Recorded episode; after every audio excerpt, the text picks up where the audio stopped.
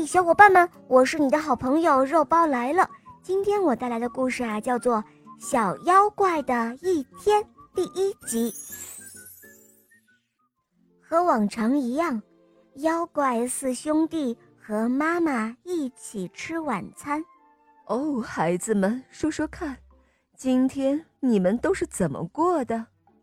妖怪妈妈一边把热腾腾的肉汤分到妖怪兄弟的碗里，一边问道：“呃，我今天过得挺好。”妖怪老大得意洋洋地说：“我变成了一条巨大的怪鱼，从河里一跃而起，把正在钓鱼的狐狸吓得魂飞魄散。哼，我想他这辈子都不敢再去河边钓鱼了。”呵呵呵。哦，我今天的运气特别的好，妖怪老二眉飞色舞地说：“我碰到一只正在练习爬树的小猫，当它爬到树顶的时候，我就施了魔法，让那棵树飞快地长高，高到快要碰到云彩了。那小猫吓得哇哇大哭，哈哈，别提有多好笑了。”哦，我今天过得最有趣了。只听妖怪老三手舞足蹈地说：“我抓住了一阵风，命令他做我的仆人。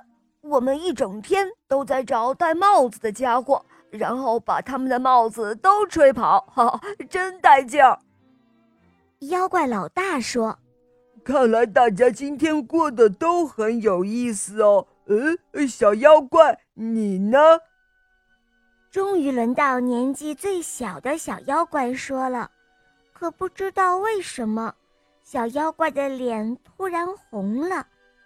他依旧埋头吃着晚餐，隔了好一会儿，才小声地说道：“呃，我我今天遇到了一个人类的小女孩。”“哦，一个人类小女孩，哇，太棒了！”